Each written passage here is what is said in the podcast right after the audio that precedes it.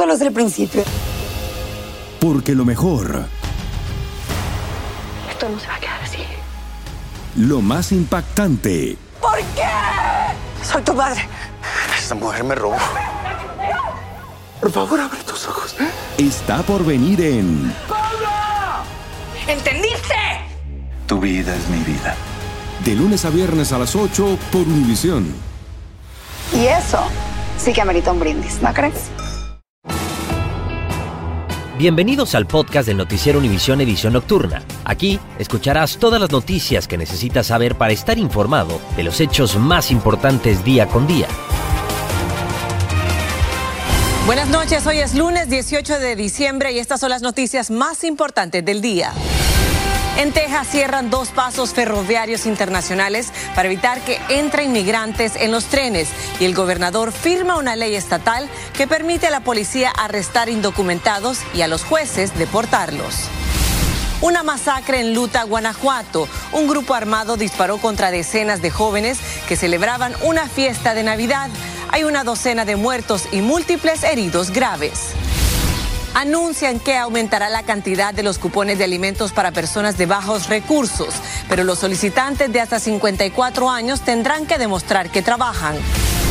Este es Noticiero Univisión, edición nocturna, con Maite Interiano y Elian Sidán. ¿Qué tal? Muy buenas noches y muchísimas gracias por acompañarnos. Maite, vamos a arrancar esta noche hablando de inmigración. Y es que Texas ya firmó la controversial ley SB4. Así es, Ilian, pero ¿qué significa esto? Déjeme le explico. Esta ley le permite a los policías locales y estatales preguntar el estatus migratorio a una persona cuando es detenida. También les permite arrestarlos si no pueden comprobar que entraron legalmente a este país. Las penas en prisión pueden variar de seis meses hasta dos años. Así es, Maite, y también la las cifras que nos da ya la Oficina de Aduanas y Protección Fronteriza. Solamente el día de hoy han reportado más de 3.000 migrantes por tren hacia Texas. Y precisamente por eso es que se han ordenado suspender las operaciones ferroviarias hasta nuevo aviso y Francisco Cobo se encuentra ahí y nos amplía. Senate Bill 4 is now law in the state of Texas. Hoy el gobernador de Texas firmaba la polémica ley que permite a la policía estatal y local cuestionar y arrestar a los inmigrantes sin documentos, mientras las autoridades federales decidieron cerrar temporalmente el cruce de trenes en dos de los puertos de entrada más importantes. La Oficina de Aduanas y Protección Fronteriza informó que el cierre de operaciones será temporal desde este lunes en las fronteras de Eagle Pass y El Paso, Texas, para redirigir personal de esos cruces a los puertos en donde se necesita ayuda para detener esta nueva ola migratoria. México puede parar todo esto, ellos son la causa. ¿Por qué permiten que tantos inmigrantes ilegales entren a su país y crucen a Texas? Lo que ha hecho López Obrador es reprobable. Este lunes el gobernador también firmó una ampliación de la ley SB4 que faculta a las autoridades estatales a perseguir a las redes de traficantes de personas. Los carteles están abusando de ellos y son víctimas del, del trata de humanos. Va a ayudar mucho a los agentes a continuar a hacer su trabajo. Pero abogados y activistas señalan que las nuevas legislaciones impulsadas por el gobernador tejano son anticonstitucionales porque propician el perfil racial y la discriminación desde las policías. ¿Cómo van a saber que tiene documentos o no? Entonces la única manera es por medio del color de su piel. En las calles de Texas, muchos de los inmigrantes están atentos a lo que sucederá en las próximas semanas, cuando se espera que organizaciones defensoras de los migrantes entablen diferentes demandas para tratar de frenar la SB4. Como lo han hecho en el estado de la Florida, que no, quieren, no nos quieren, sin los inmigrantes, Estados Unidos no puede, no salir. Según los términos legales, esta ley podría entrar en vigor el próximo mes de marzo. Sin embargo, analistas señalan que esto se ve muy difícil debido a la ola de demandas que se avecinan. En Brownsville, Texas, Francisco Cobos, Univisión. Gracias, Francisco. Y el expresidente Trump arremetió contra los inmigrantes y dijo que están envenenando la sangre de Estados Unidos. También usó una afirmación del gobernante ruso Vladimir Putin para criticar al presidente Joe Biden. En un mitin de campaña, Trump dijo que los inmigrantes provienen en gran medida de prisiones e instituciones mentales. You know, when they let, I think the real number is 15, 16 million people into our country. When they do that, we got a lot of work to do.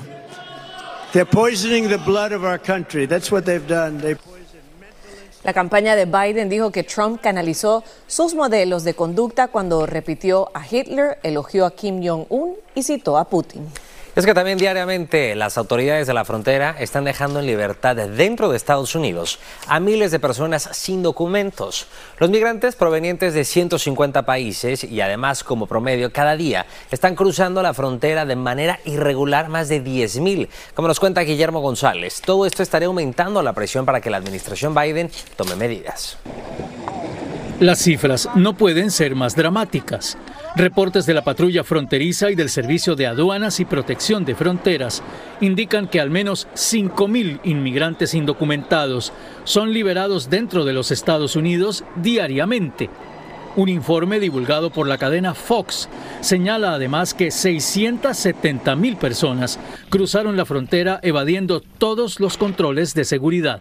La mayoría de estas personas vienen sin una preparación para llevar a cabo su asilo defensivo en las cortes de inmigración. Por lo tanto, eh, por supuesto, la consecuencia más natural sería que estas personas van a ser deportadas en un futuro no muy lejano. El informe señala que muchos de los inmigrantes que son liberados dentro del país son acogidos por organizaciones no gubernamentales que les proveen ayuda y en algunos casos los asesoran sobre cómo llegar a sus destinos. Agentes de la patrulla fronteriza han detectado inmigrantes de 150 países. El reporte de Fox advierte que la semana pasada el número promedio de personas que irrumpieron diariamente en la frontera llegó a 12.000. La pregunta para mí es en dónde empieza el problema de inmigración, o en la frontera, o las razones por qué la gran mayoría, en estos casos de latinoamericanos, están teniendo que, que salir de sus países y la política externa diplomática de Estados Unidos, ¿no? Algunos expertos en inmigración sostienen que muchos de estos inmigrantes que intentan entrar de manera ilegal a los Estados Unidos no adoptan las medidas del gobierno ni acceden a las herramientas tecnológicas como la petición de citas a través de las aplicaciones en línea. Estas cifras se conocen al mismo tiempo que aumenta la presión política de parte de legisladores de los dos partidos al presidente Biden para que tome las medidas correspondientes para garantizar la seguridad en la frontera sur.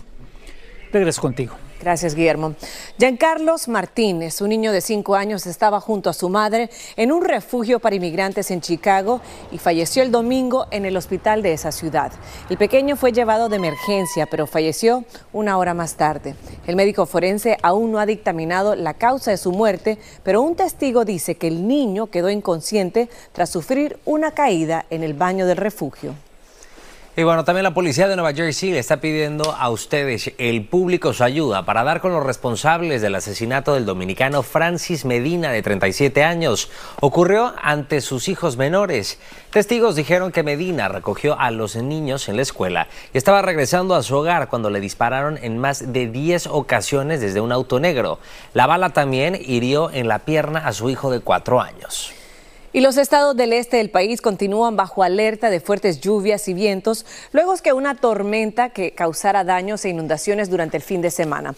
En la Florida, unas 30 mil personas quedaron sin electricidad, mientras partes de Tampa fueron inundadas. En Carolina del Sur, algunas comunidades costeras sufrieron con residencias inundadas hasta por tres pies de agua. En otros estados hubo interrupciones del servicio eléctrico. 12 jóvenes muertos y otros 12 heridos de gravedad es el saldo de una masacre este fin de semana por hombres armados con los asistentes a una fiesta navideña en una hacienda en Guanajuato. Empezaron las balas, todos a correr.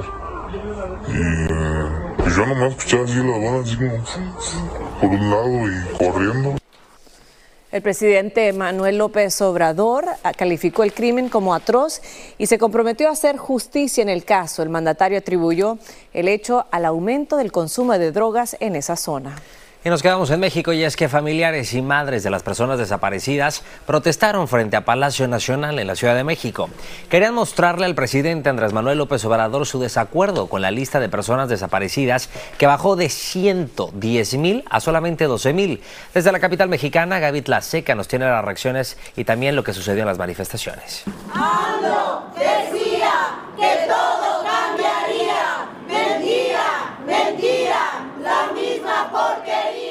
Colectivos de familias de personas desaparecidas protestaron en distintos puntos de México para manifestar su rechazo al nuevo censo presentado por el gobierno federal, el cual aseguran desaparece a los desaparecidos. Nosotros no vamos a permitir que él este, quiera ocultar o quiera ocultarnos a nuestros desaparecidos. La indignación explotó cuando el pasado 14 de diciembre el presidente afirmó que de los 110.964 desaparecidos ya solo había 12.377, tan solo un 11% del registro original. Y es que el nuevo censo afirma que más de 16.000 personas en el registro fueron localizadas, 17.000 ubicadas sin pruebas de vida y 26.000 sin datos suficientes de identificación. Habían 126.000 desaparecidos.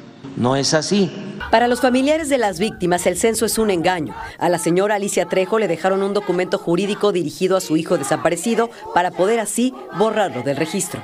Que si él se fue por decisión propia, tiene el derecho de negarse a que yo tenga información de él. De norte a sur, el sentir de los colectivos es el mismo. Al presidente le decimos que no se burle de nuestro dolor, que no nos pisotee la lucha que venimos haciendo todos los días. Hoy las familias que se manifiestan aquí a las afueras de la Secretaría de Gobernación y que provienen de más de 90 colectivos distintos del país se sienten burladas, engañadas por unas nuevas cifras que desaparecieron de un plumazo al 90% de sus desaparecidos. La verdad es muy triste, lamentable y decepcionante porque yo sí voté por López Obrador teniendo la esperanza de que iba a ser diferente el tema de desaparecidos.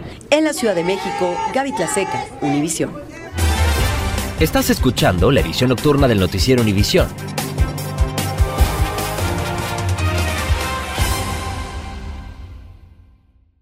Esto solo es el principio.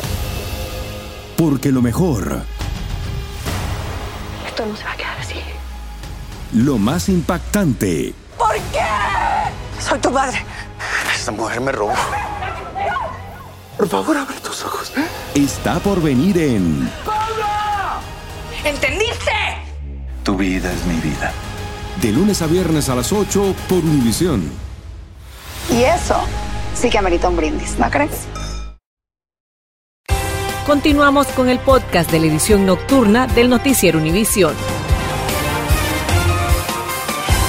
Y el Programa Federal de Asistencia Alimenticia ha sufrido cambios. Uno de ellos es el aumento en la cantidad de cupones para alimentos que recibirán las personas. El otro cambio son medidas más estrictas para determinar quién deberá recibir esa ayuda.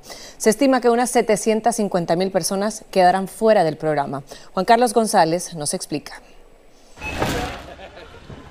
Son dos los cambios principales para las personas que reciben los cupones para alimentos debido a que son de bajos recursos. Uno de ellos es el incremento de un 3.2% en la mayoría de los estados del país. Me alegra mucho porque es muy beneficioso para muchas familias, que eso va, va a ayudar a que obviamente mucha gente se pueda alimentar con mayor, mayor calidad de comida, ¿no? Otro de los cambios del programa de asistencia de nutrición suplementaria o SNAP consiste en que el solicitante de entre 18 y 54 años de edad debe comprobar que trabaja por lo menos 80 horas al mes para calificar.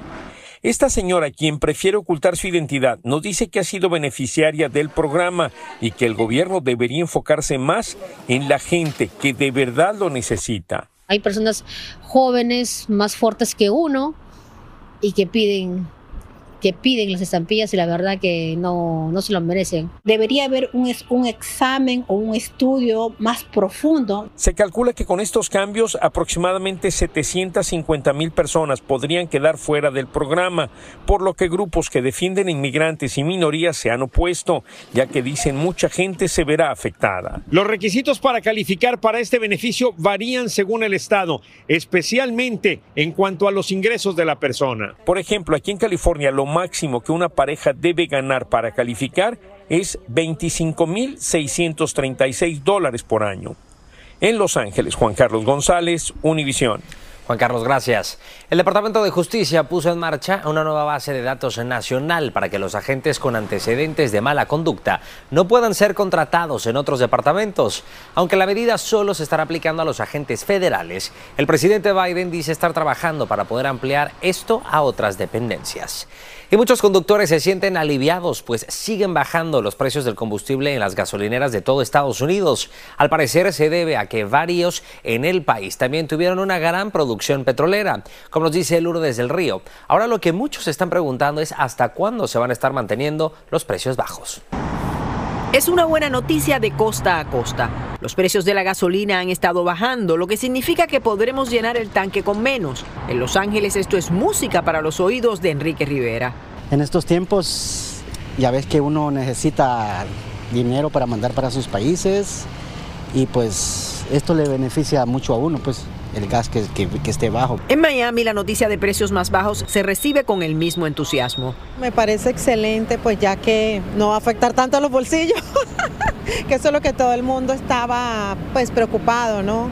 Semanalmente, imagínate, tanqueando, tanqueando cada rato y ahorita pues que está así, hay que aprovechar. Según los expertos, los países petroleros agrupados por la OPEP junto a Rusia intentaron retirar producción para aumentar el precio del crudo, pero no tuvieron éxito. No les duró esa estrategia y básicamente no les duró la estrategia porque del lado de las Américas, en Guyana y en los Estados Unidos y Canadá particularmente, se ha estado incrementando la producción petrolera de una manera inesperada que los ha tomado de sorpresa a los árabes. Esto ha logrado mantener bastante bajo el precio del crudo, con los resultados que hoy experimentamos en las gasolineras. En un momento donde todo ha estado aumentando, cualquier disminución se agradece. En Miami ya se consigue gasolina a 2 dólares con 69 el galón y en Los Ángeles a 4.25. Claro, va a ver que en unos estados es mucho más alto que en otros. Eso no es debido al costo del producto, sino a los impuestos. Dentro de lo que cabe es buenas noticias y ojalá se mantenga de aquí hasta todo el 2024 por lo menos. Y es que en efecto esa es la gran pregunta, ¿hasta cuándo? ¿Por cuánto tiempo los precios se mantendrán bajando o por lo menos estables? Pues debería de mantenerse al menos de aquí al mes de marzo, finales de marzo, principios de abril con algunas esporádicas subidas. Así que aproveche mientras dure, porque aunque esa es la proyección, con el petróleo nunca se sabe. Cualquier cambio en la geopolítica mundial podría modificar el panorama actual. En Miami, Florida, Lourdes del Río, Univisión. Y el próximo año millones de trabajadores recibirán aumentos salariales ya que la mitad de los estados del país planean aumentar el salario mínimo. Los aumentos llevarán el salario inicial a por lo menos 16 dólares la hora. En 22 estados los aumentos serán a partir del primero de enero, pero en Nevada y Oregón habrá que esperar hasta el primero de julio y en la Florida hasta el 30 de septiembre. Un video publicado por Hamas muestra el ataque con un misil antitanques contra un convoy militar israelí en Gaza, impactando también a un camión que estalló en llamas. El video muestra a soldados israelíes sacando del vehículo a soldados heridos. El ejército israelí también ha admitido hasta ahora haber sufrido unas 127 bajas en el conflicto. Asegura además haber causado la muerte de centenares de militantes de Hamas. Y al menos 111 personas han muerto y más de 200 resultaron heridas tras un terremoto en el noreste de China. El Servicio Geológico de Estados Unidos informó que tuvo una intensidad de 5,9 en la escala Richter. China estimó la intensidad en 6,2. El terremoto afectó a la provincia de Gansu y el epicentro fue ubicado a unas 60 millas de la capital providencial. El Papa Francisco autorizó que los sacerdotes puedan bendecir a parejas del mismo sexo, pero el Vaticano aclaró que esto no cambia la posición de la, Iglesia sobre el matrimonio. También se espera que los sectores más conservadores de la Iglesia se resistan a la decisión del Papa Francisco, quien además durante años ha apoyado que las parejas del mismo sexo sean reconocidas en la sociedad. Y en Paraguay, el gobierno dijo haber tomado control de una cárcel, la cárcel de Tucumbu, tras un reciente motín que dejó 10 muertos y decenas de heridos. Más de 2.000 agentes y militares descubrieron armas, municiones, explosivos caseros y dinamita en el interior del penal y trasladaron a unos 700 reos a otros centros penitenciarios. En Argentina, al menos 13 personas perdieron la vida durante una poderosa tormenta con vientos huracanados y lluvias intensas que provocaron la crecida del río de la Plata. El fenómeno atmosférico también se generó por una gran masa de aire caliente y húmeda, que además se activó debido al fenómeno del niño. Solamente en Buenos Aires hubo más de 600 llamadas de personas pidiendo ayuda. Funcionarios de la Agencia de Vida Silvestre en Colorado liberaron a cinco lobos grises en un remoto bosque de las montañas rocosas. Esto como el inicio de un programa para reintroducir a la especie en la región. El programa fue aplaudido por votantes demócratas, pero rechazado por conservadores de la zona rural. También a los rancheros les está preocupando los posibles ataques de estos lobos a los animales de sus granjas. Bueno, y una familia en Lexington, en Kentucky, hizo lo que muchas otras familias hacen en esta temporada. Compraron un arbolito de Navidad y la madre lo decoró. Hasta ahí todo iba bien, todo iba normal. Pero bueno, este arbolito venía con adorno incluido y vivo, porque cuatro días después esta familia descubrió un búho bebé, quien pues decidió formar parte de la Navidad de esa familia. Ay, qué hermoso. Bueno, que sea y que traiga muchas buenas cosas a esa Por familia. supuesto. Luego lo liberaron. El mío vino sin nada y ni huele. Ni adornos. Gracias por escucharnos. Si te gustó este episodio, síguenos en Euforia, compártelo con otros publicando en redes sociales y déjanos una reseña. Lo mejor, lo más impactante, está por venir en Tu vida es mi vida. De lunes a viernes a las 8 por Univisión.